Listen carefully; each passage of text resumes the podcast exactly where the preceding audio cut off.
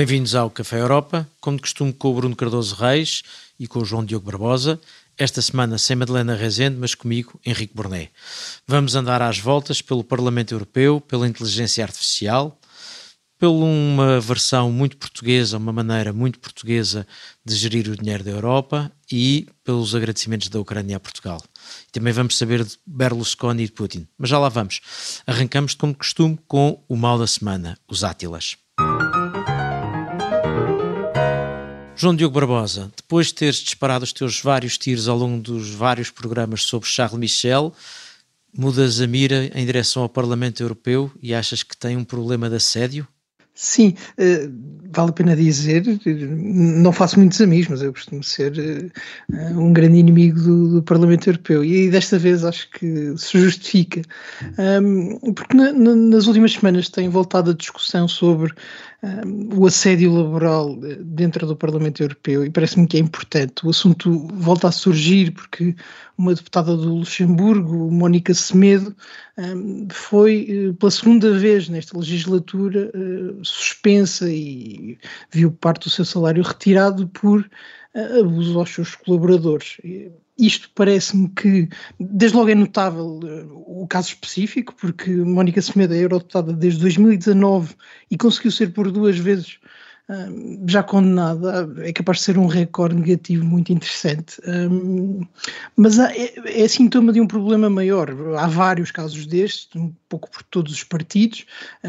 Há de facto a percepção de que o, sistema tal como está montado, quer da denúncia, quer da punição, eh, não funciona muito bem. E aliás, na semana passada, os eurodeputados acabaram por aprovar uma resolução precisamente sobre isso, a reconhecer que há uma certa desconfiança sobre a forma como estes casos são tratados dentro do Parlamento Europeu e a, e a reconhecer a necessidade de alterar procedimentos. Portugal também tem estado um, envolvido nestas polémicas. Há o caso da, da eurodeputada Maria João Rodrigues, há umas semanas, um, a Visão a sábado, já não me recordo, uh, publicou um, uma peça de investigação sobre uma alegada denúncia anónima que terá surgido também dentro do, da delegação do Partido Socialista. Uh, e parece-me que nós, que tantas vezes aqui fazemos a, a apologia do trabalho nas instituições europeias e incentivamos um, as pessoas a candidatarem-se para trabalhar em Bruxelas, porque é uma ótima oportunidade um, de ter contacto e de ter envolvimento direto na forma de fazer política na União Europeia. Também é importante Mas às vezes não é assim uma, aqui uma posição. não será assim uma oportunidade tão boa, no fundo. Exatamente, e eu acho que é importante que os europeus tenham reconhecido isto na, na resolução da semana passada acho que é ainda mais importante que os próprios eh, partidos políticos comecem a ter noção da gravidade destes casos.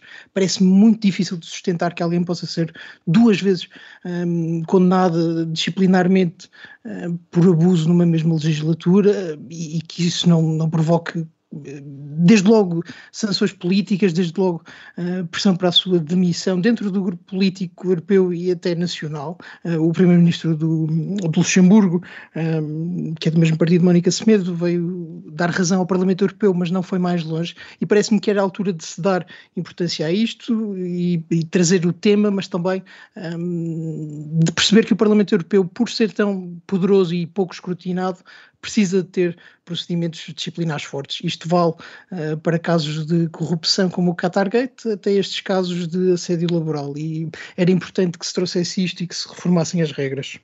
Eu, eu queria concordar em grande parte do, com o que tu disseste, até me parece bastante razoável, mas chamaria a atenção para duas coisas. Eu tenho dúvidas que uh, o que se passa no Parlamento seja mais extraordinário ou mais incomum do que o que se passa noutras instituições europeias ou até noutros parlamentos nacionais.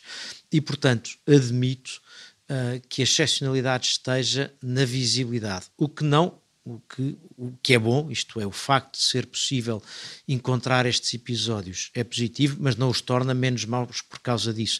Quero apenas dizer que esta instituição os deixa, se, os deixa ficarem mais visíveis. E parece-me que esse é um facto.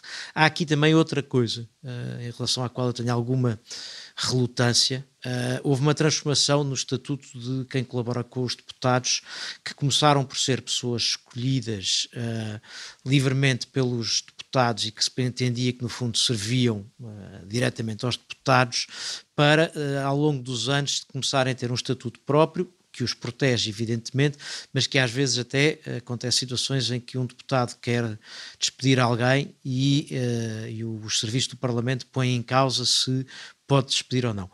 Eu acho que isto reforçou, e em boa medida bem, os direitos de quem trabalha com os deputados, mas também cria uma situação às vezes um pouco equívoca, porque muitas vezes o trabalho com o deputado tem uma relação uh, diferente e, uma, e, um empenhamento diferente de um trabalho 9 to 5 ou uh, de um, uma carga de trabalho muito típica do trabalho político. Isso não significa que estes casos tenham sido encontrados e outros que já se falaram, uh, e eu tenho noção pelo menos de um desses e acompanho a preocupação, não mereçam, não mereçam objeção. Mas parece-me que aqui o Parlamento ganha por estar visível. E isso também também me parece ter aqui outro aspecto, já agora só para acrescentar aqui um ponto, que é uh, é bom que os partidos políticos europeus olhem para isto como uma coisa que deve ser combatida e não como uma coisa dos outros partidos que, deve ser, que devem ser combatidos, porque não haveria nada de bom a sair de uma ideia generalizada de uh, crítica ao Parlamento como um todo, ou começar no lamaçal do uh, é, é aquele partido, é o teu, é o meu. Portanto, acho bom que se saiba, acho bom que se, que se reaja, mas chamaria, apesar de tudo, a atenção para este aspecto que é estar mais exposto. Não, Henrique, deixa-me só dizer, não quero roubar tempo ao Bruno, mas acho que vale a pena aqui criticar o Parlamento, porque os procedimentos e mesmo os processos que estão instituídos implicam o envolvimento de todos os partidos, ou pelo menos mais do que o, partido que, onde acontecem estes casos. Apesar de inicialmente eh, partir daí a investigação, depois é ao nível do Parlamento que é decidido. E nós discutimos um pouco isto no, no Qatargate, como por vezes é possível dominar um partido ou, ocultar coisas que se passam dentro de um partido, também é possível uh, haver este tipo de concertação dentro um, do Parlamento Europeu como um todo, porque, como diz, isto não é um caso de um só partido, não é um problema de um só partido. Um, Mónica Semedo é uma liberal, há casos uh, em todos os uh, partidos europeus, pelo menos que eu me lembro, um, há, há, pelo menos no, no PPE e no, nos socialistas, um, e a verdade é que, como dizes, a exposição é, é, mesmo o pior que pode acontecer a esses partidos. E, portanto, há um grande incentivo a tentar resolver estas coisas internamente, a tentar uh, que não saia para fora uma, uma situação de suspensão de um, de um deputado. Uh, e, por isso mesmo, porque o processo é concentrado no Parlamento Europeu, é preciso responsabilizar diretamente o Parlamento Europeu, porque é quem decide. Um, e é nesse ponto que eu acho que vamos discordar. Sim, eh, eu não, pronto, não, não quero aqui aprofundar muito o tema, acho que vocês já tocaram em alguns pontos essenciais. Acho que eh, realmente não pode haver aqui nenhum tipo de desculpas, eh, seja por conveniências partidárias ou institucionais para, para abusos, acho que também é, é, verdade que, no fundo, esta definição do que é que é abuso também se tem alargado muito. E, portanto, eu acho que, apesar de tudo, sem estar a desvalorizar as coisas, quer dizer, uma coisa é agressão física, uh, e, enfim, ou até agressão sexual, outra coisa são práticas, digamos, estilos de desfio ou de liderança que me parecem bastante criticáveis e até condenáveis, portanto, acho que, apesar de tudo, também há que dar aqui algum espaço a esta distinção.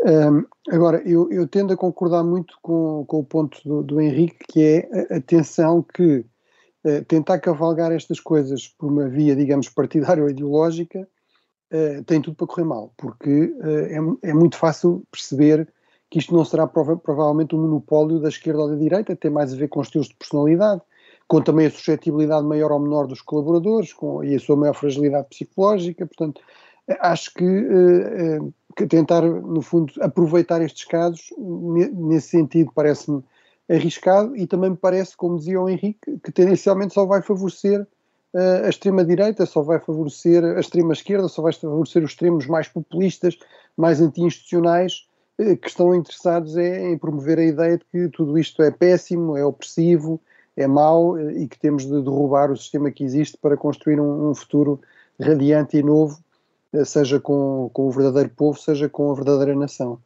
E, e nessa medida o que o, que o João Diogo dizia parece-me importante, que é se os próprios partidos souberem que ao uh, expor os casos que tenham, não correm o risco de aproveitamento político dos partidos ao lado, é mais provável que haja uma prática uh, decente do que se houver a, a, sensação de que se esconder protege, uh, se protegem politicamente. Claro que isto é um pouco naif dizer, mas é preferível do que o aproveitamento político.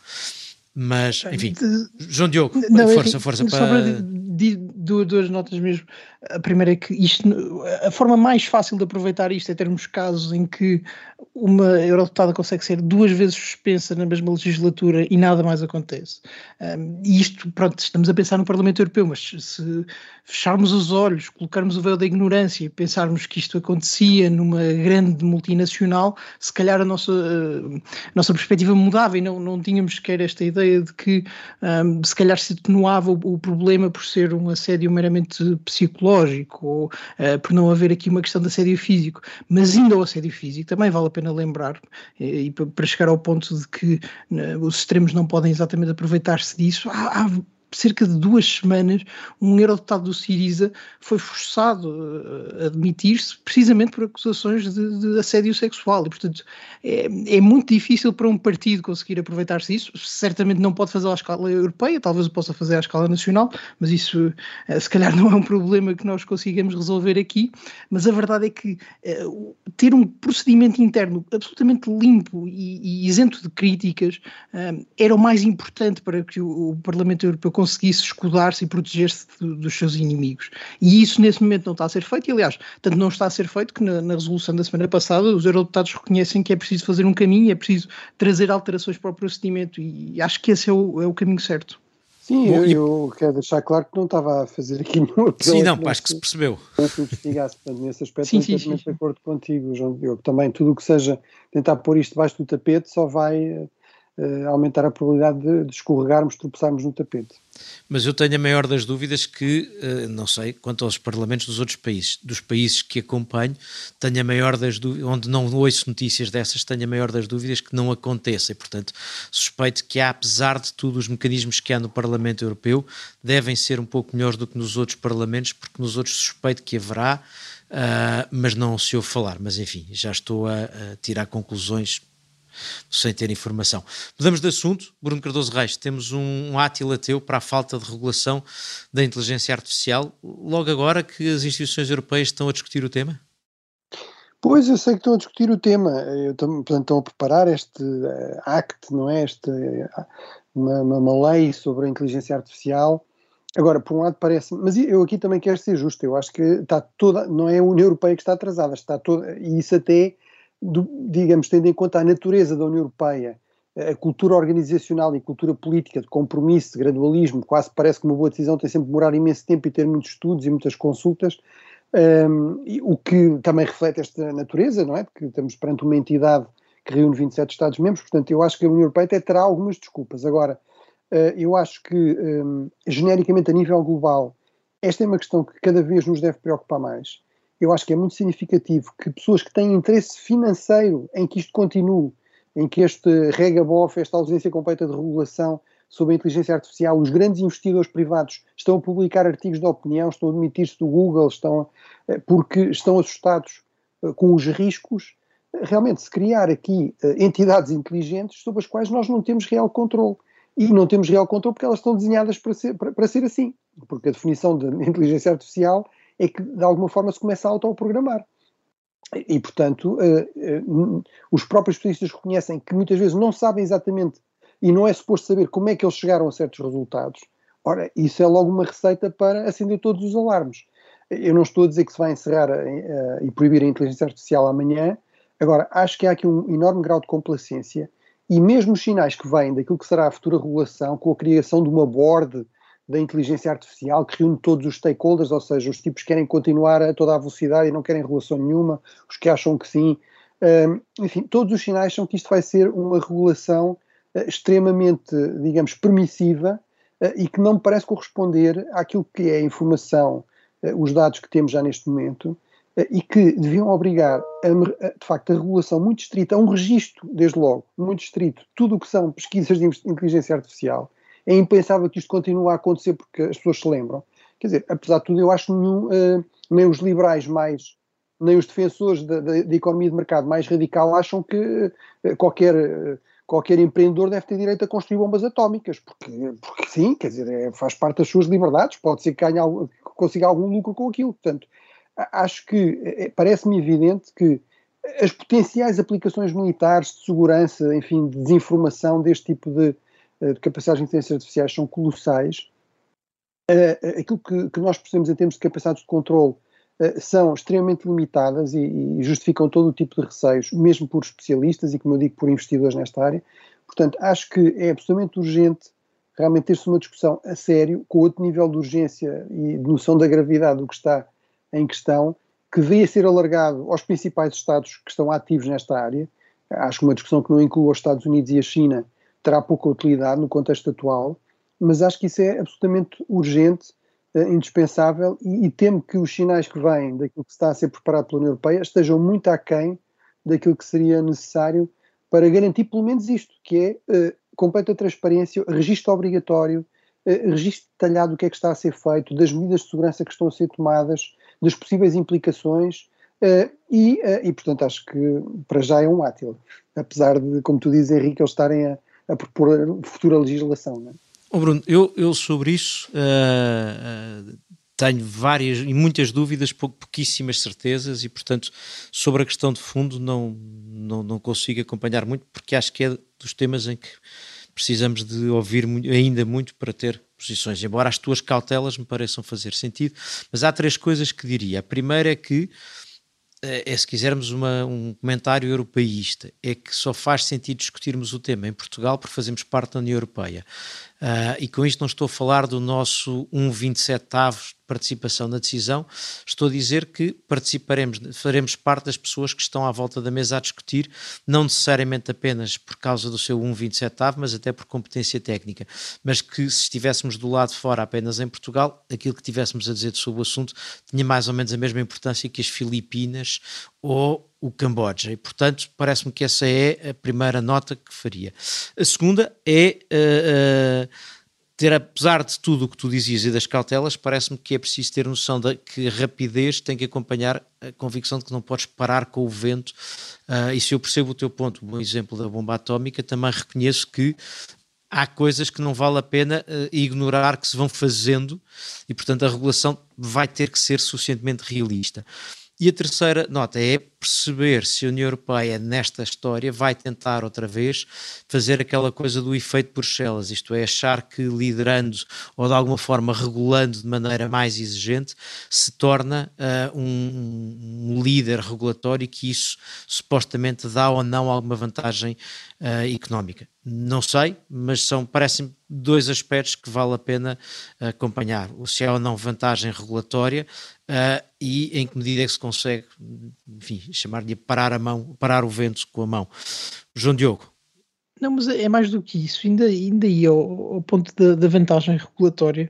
Uh, tanto tu, Henrique, como o Bruno diziam, bom, um, são as próprias plataformas que reconhecem que não conseguem compreender eh, totalmente os efeitos desta tecnologia ou que, muito menos nós, praticamente leigos nestas matérias, conseguimos compreender tudo o que pode sair daqui é, parece-me eh, mais ou menos perigoso ou inútil um, achar que a regulação pode ser mais rápida do que a tecnologia. portanto, se multinacionais gigantescas que investem milhares de milhões um, de euros ou dólares, normalmente dólares, neste tipo de, de, questões, não percebem exatamente o que é que está aqui a, a ser tratado, ou não percebem totalmente uh, as implicações podem daí vir. É muito perigoso que eurodeputados sejam forçados a ter já posições definitivas, técnicas profundas sobre um, eh, como regular estas matérias. Acho que o Parlamento Europeu, apesar de tudo, um, eh, do eu, que ouvi da proposta, eu, chegou a, a pontos muito interessantes. eu não estava a dizer que as plataformas não sabem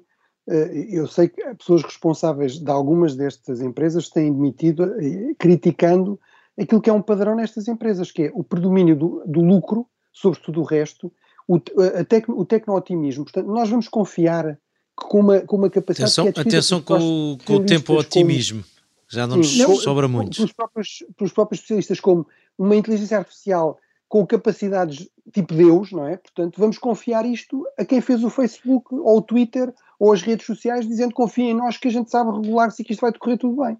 Eu acho que a União Europeia não deve ser tecnopessimista, mas numa, numa frase, uh, para não chatear o Henrique, eu diria que antes de regular é, é importante perceber. E enquanto isso não for possível, uh, tudo o que se fizer ao nível legislativo vai ser insuficiente, vai desatualizar-se rapidamente. E eu acho que, apesar de tudo, o Parlamento Europeu teve algumas ideias corajosas e conseguiu chegar mais longe do que até seria expectável num Parlamento Nacional, para ir, ao, ir ao encontro do argumento europeísta do Henrique. Bom, e com isto chegamos ao fim da primeira parte do Café Europa desta semana. Voltamos já de seguida para a segunda parte para continuar com Átilas e depois o resto dos prémios.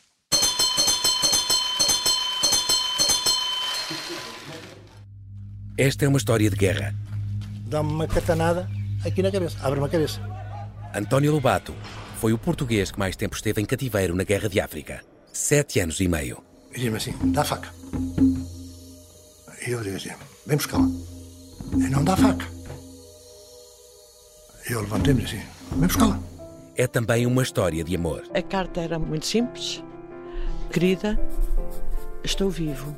Eu voltarei. E é também a história da operação secreta para o resgatar em plena ditadura do Estado Novo. Agora vamos para o meio de a querida, acabo destes gajos todos que são. este é o Sargento na Cela 7. Uma série para ouvir em seis episódios faz parte dos Podcast Plus do Observador. É narrada por mim, Pepe Rapazote, com banda sonora original de Noise Earth. Pode acompanhar no site do Observador ou nas plataformas de podcast.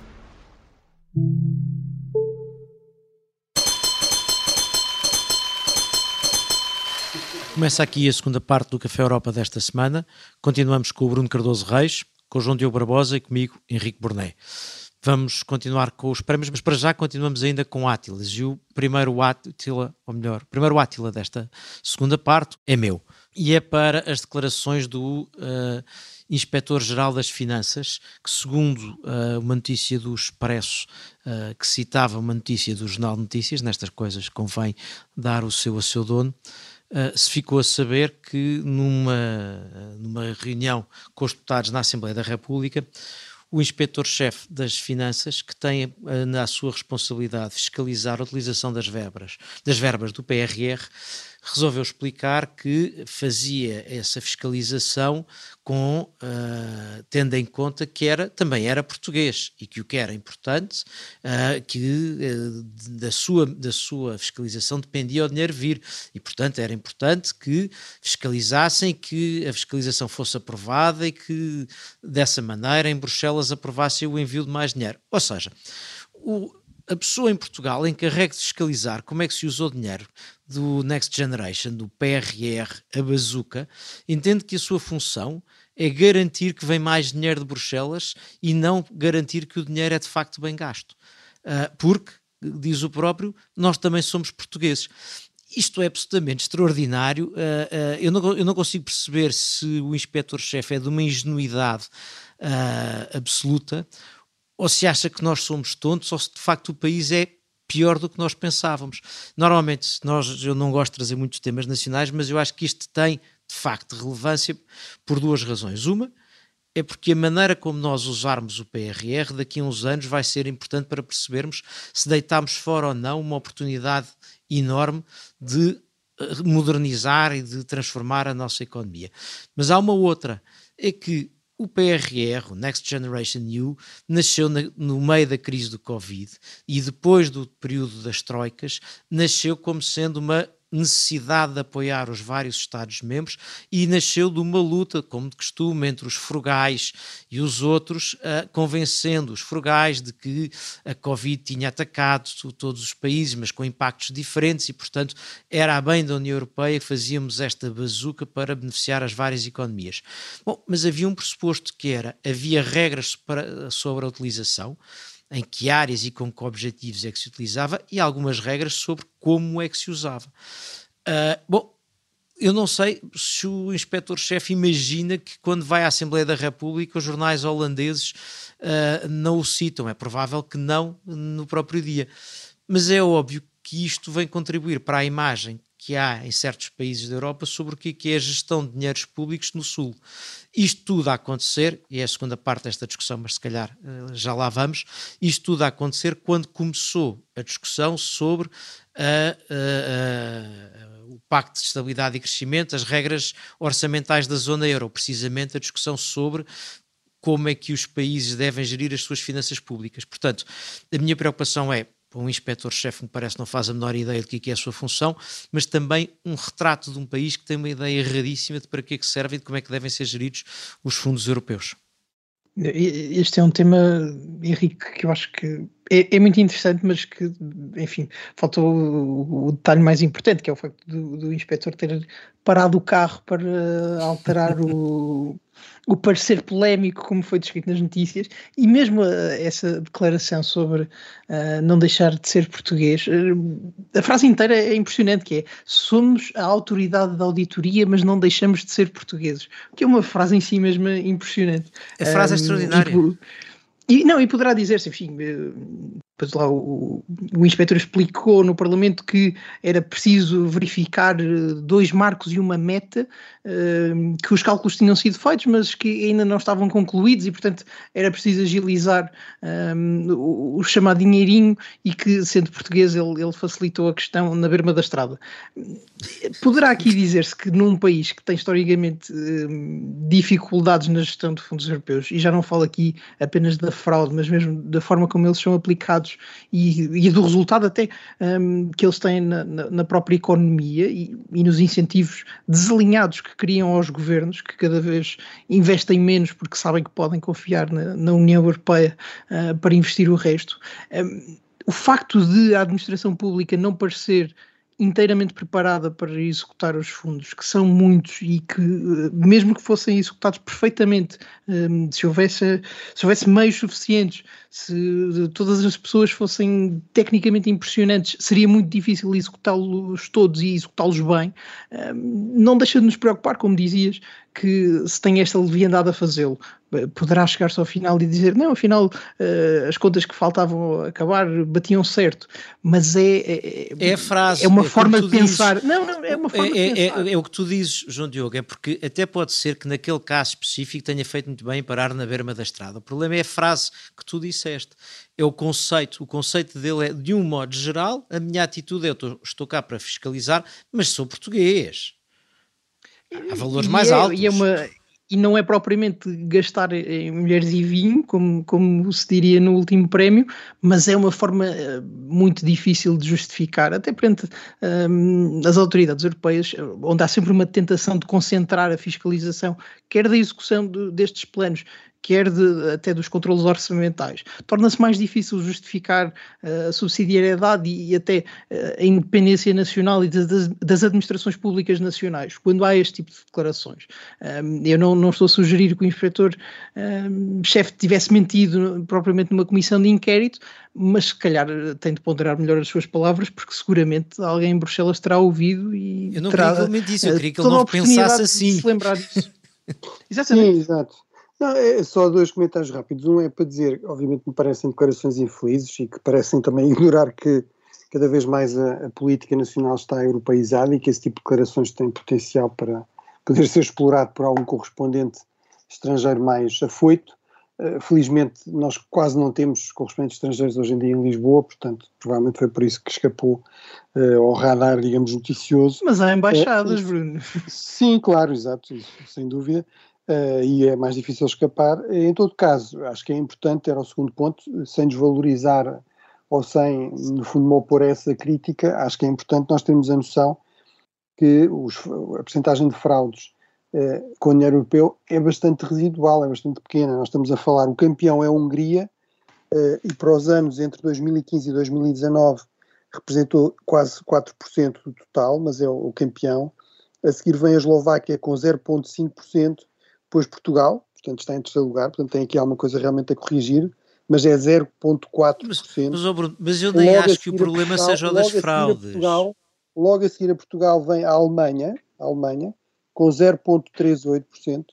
Portanto, acho que apesar de tudo é preciso também pôr a questão em perspectiva. E, e, é preciso o, pensar Bruno. que essas autoridades de auditoria são respectivamente húngara, eslovaca, portuguesa e alemã, não é? Uh, nós agora ficamos na dúvida sobre o que é que se faz na auditoria dos fundos europeus. Mas acho que isto, são, isto, é o, mas, isto é o gabinete antifraude da União Europeia. Não é isso, mas pode ser baseado, mas pode ser baseado nas, nas auditorias feitas pelas autoridades nacionais. Mas repara, o meu ponto nem é, eu não estou a suspeitar, eu próprio já nem me ocorre repara, nem me ocorre que o, que o, a Europa pode as entidades europeias podem fiscalizar, não é preciso Sim, sim, mas não, não, o que eu estou a dizer é, não sei se essa detecção da fraude, não sei se os números de detecção da fraude vêm de um lado ou do outro, mas o meu ponto é outro.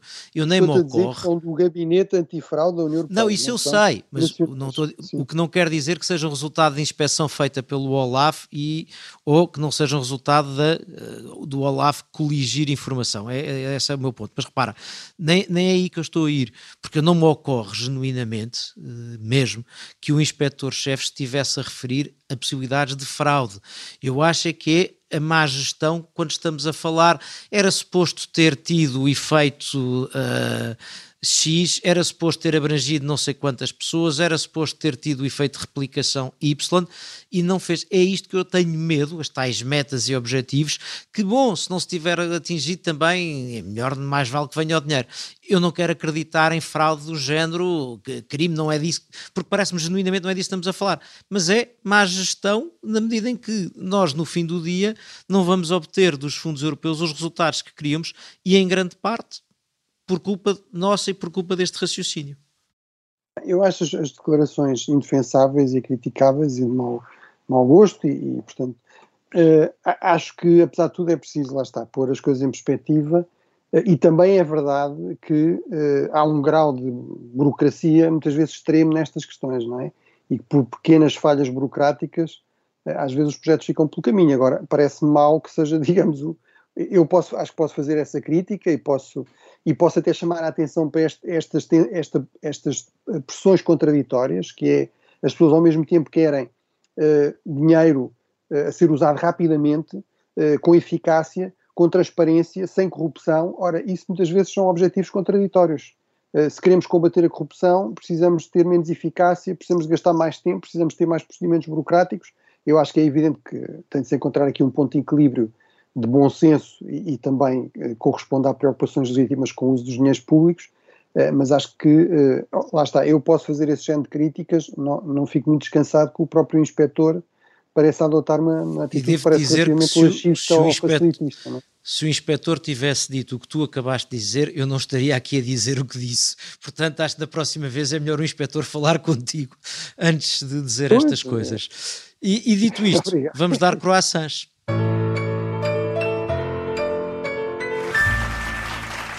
Um croissant, mas é um croissant com alguma dignidade especial porque é um elogio ou um agradecimento da Ucrânia a Portugal. Uh, Bruno Cardoso Reis. Sim, o, o, Presidente do Parlamento, Augusto Silva, está a visitar Kiev, espero também que em breve o Presidente da República o faça. Uh, o, o, Presidente Zelensky da Ucrânia aproveitou a ocasião para agradecer calorosamente uh, o apoio ucraniano e eu penso que isto é realmente genuíno, nomeadamente, e acho que aqui um, isto corresponde a um pacote geral de ajuda, corresponde também muito à percepção da Ucrânia que Portugal é um país muito afastado da linha da frente, que tem os seus próprios problemas, que não é propriamente dos países mais ricos da União Europeia, e, portanto, uh, tendo isso em conta, em termos de esforço relativo, é realmente um, um, país que se tem empenhado bastante, tendo em conta também esta distância, digamos, não ser um país diretamente ameaçado pelo conflito, tem-se mostrado muito empenhado. E eu acho que aí a questão dos Leopard, que foram apenas três, aqui apenas entre aspas, mas foram os primeiros, uh, Portugal, a Suécia e a Alemanha foram aí uh, os líderes, uh, acho que isso foi realmente muito apreciado pelos ucranianos, isso apareceu várias vezes nas declarações, acho que também foi muito apreciado já agora pelos norte-americanos, e também foi muito elogiado pelos norte-americanos, portanto acho que isto é um bom exemplo de que Portugal, mesmo com meios relativamente limitados, se os usar de forma inteligente uh, ao serviço de prioridades estratégicas claras, pode realmente conseguir bons resultados e, já agora pode ajudar aqui um país uh, que se está a defender uh, de uma agressão imperialista que põe em causa a própria ordem regional europeia. Portanto, acho que de vez em quando podemos assinalar algumas coisas boas que vão sendo feitas.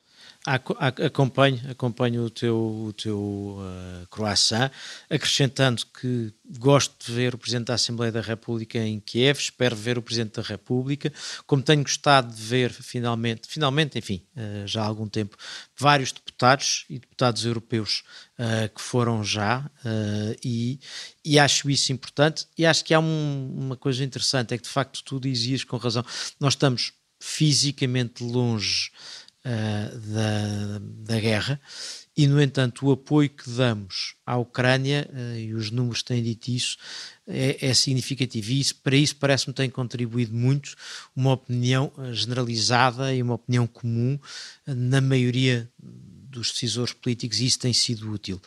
É certo que se pode dizer, como às vezes os alemães e alguns mais perto da fronteira recordam, uh, mas sobretudo na Alemanha, que é mais fácil ser-se corajoso em relação a esta guerra quando se está longe. Uh, e os alemães às vezes olham para a guerra na perspectiva de que não é a primeira vez que se envolveram em guerras com a Rússia e não trazem boas memórias. Mas eu acho que nós, Portugal, tem estado do, do lado certo nesta guerra e a discussão sobre se os Leopard que temos são bons ou maus, muitos ou poucos, é uma discussão interna, mas o facto de participarmos com o esforço possível parece-me que é meritório. Portanto, acompanho-te. João Diogo. Deixa-me deixa trazer aqui o tema do, do esforço possível, uh, não querendo discordar de vocês, mas para trazer o tema da, da, das munições e do, do, plano que o Comissário Breton quer apresentar para que a, União Europeia entregue um milhão de munições à Ucrânia até ao final do ano, exclusivamente produzidas dentro da União. Uh, porque me parece que é relevante esta, esta forma de campeões europeus das balas um, eh, e de tentar repartir o bolo europeu e o, os custos da guerra por todos, mas também pela produção europeia. Um, e, e, para dizer que é uma das boas ideias, ou seja, parece-me que um, por várias vezes, neste caso português é um deles, mas por várias vezes no, no esforço de apoio à Ucrânia, a União Europeia tem mostrado como é possível até o mais pequeno Estado-membro ter um papel relevante. E parece-me que esta ideia de não comprar munições fora da União, mas tentar chegar a um acordo para que se possa distribuir o dinheiro um, e aumentar as capacidades internas vai no mesmo espírito. Era bom que o dinheiro não ficasse todo por França, uh, apesar da proposta vir do, do Comissário Breton, mas é uh, precisamente o campo onde a ideia dos campeões europeus continua a funcionar e era importante que funcionasse para todos.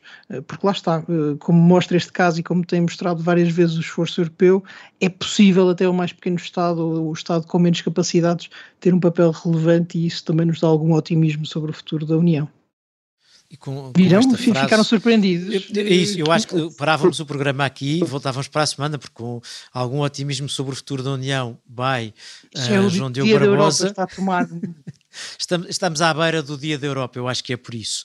Uh, João Diogo, aliás, temos notícias a dar sobre o Dia da Europa, mas antes disso vamos dar Dijsselblooms. One cannot spend all the money in alcohol and women and then ask for help. Temos um prémio para ser entregue pelo João Diogo, outro pelo Bruno Cardoso Reis e uma notícia sobre o Dia da Europa absolutamente fundamental. João Diogo. Eh, sim, eu volto a trazer a Itália eh, porque é um tema que é importante. Infelizmente, Silvio Berlusconi tem passado uma fase difícil nos últimos tempos. Ele está internado há várias semanas com problemas de saúde muito sérios e acho que vai daqui um abraço do Café Europa para Silvio Berlusconi, que nos ouve regularmente. Ah, mas houve uma notícia muito interessante nos últimos dias e que me parece que faz sentido aqui, porque Berlusconi, nesta fase difícil, tem contado com o apoio da sua família, sobretudo da sua uh, namorada, a senhora Marta Fascina, continuo fascinado com, com, os apelidos italianos, que é uma senhora nascida em 1990 e deputada do seu partido, uh, mas também com, com, a família alargada. Uh, Berlusconi chama ao pai de, de Marta Fascina pai, uh, não sei se é possível em termos biológicos, suspeito que não, mas não consegui operar a idade do senhor, mas a mãe da senhora Marta Fascina é conhecida em Itália como Angela della Morte, ou seja, o anjo da morte. E ela foi apanhada a visitar Berlusconi no hospital e os italianos ficaram muito preocupados. Vai daqui um abraço para Berlusconi, a melhor das sortes e se calhar cuidado com a sogra. Eu não sei se, se, o programa hoje resiste a ti, João Diogo Barbosa. Bruno. É. Bem, eh, não, o meu prémio é no fundo para ainda ser notícia o facto do Presidente Putin não ter sido convidado para a coroação do, do Rei Carlos III, que será no próximo fim de semana, para quem está mais atento sobre estes assuntos realmente muito importantes. É, vai ser, em todo caso, independente do lado formal, uma, mais uma ocasião para esta diplomacia com um lado muito formal e ritual, mas depois com um lado informal de contacto entre, enfim, chefes de Estado que calham estar em Londres. Por exemplo, o próprio Presidente Lula voltará à Europa precisamente para estar nessa cerimónia e certamente não será desconvidado, mas a, mas a, a questão é, quer dizer, apesar de tudo a Rússia, acho que ninguém espera que fosse convidada por causa da guerra da Ucrânia e até por causa de todo um histórico antecedente. O último episódio gravíssimo da agressão russa no, no território britânico foi em 2018, em Salzgúria, eh, para atacar dissidentes russos, para tentar assassiná-los com uma arma química, Novichok, eh, acabaram por eh, morrer, acabou por morrer uma, uma cidadã britânica e vários outros ficaram gravemente feridos, inclusive um policial. Portanto, parece-me evidente que, uh, que, Putin nunca poderia ser convidado e nisso junta-se a países, enfim, tão apreciáveis como uh, o Myanmar, a Síria, uh, o Afeganistão dos Talibã ou a Bielorrússia. Portanto, acho que isto já nem Por é acaso, verdadeiramente notícia. Por acaso, só discordo numa coisa, Bruno, é que se, se, eles aceitassem o convite, uh, isso bem organizado uh, com, com o Tribunal Penal Internacional, fazia-se um dois em um. não não acho que fosse completamente mau. Uma armadilha cerimonial, é verdade. Devia ser pensado. Bom, João Diogo Barbosa, e terminamos contigo a explicar o que é que vai acontecer dia 9 de maio, que é o Dia da Europa e um dia especial do Café da Europa. É verdade, vamos ter uma edição especial, vamos estar na Universidade Lusófona, em Lisboa, uh, para fazer uma edição do Café ao vivo. Um, estaremos por lá, responderemos a perguntas, vamos gravar o nosso programa e prometemos levar uh, Dijsselbloems e muito espírito europeísta, é verdade. Um, eu, eu... eu, estou entusiasmado, eu já estou a mudar o chip, eu estou disponível. Um, se calhar se o Inspetor-Geral das Finanças quiser eh, enviar algum para cá, parece-me que estou cada vez mais perto disso. E, e, com o anúncio da turnê do Café Europa, chega ao fim uh, o Café Europa desta semana. Voltamos para a semana, lá está, uh, da Universidade Lusófona a celebrar o Dia da Europa. Até lá.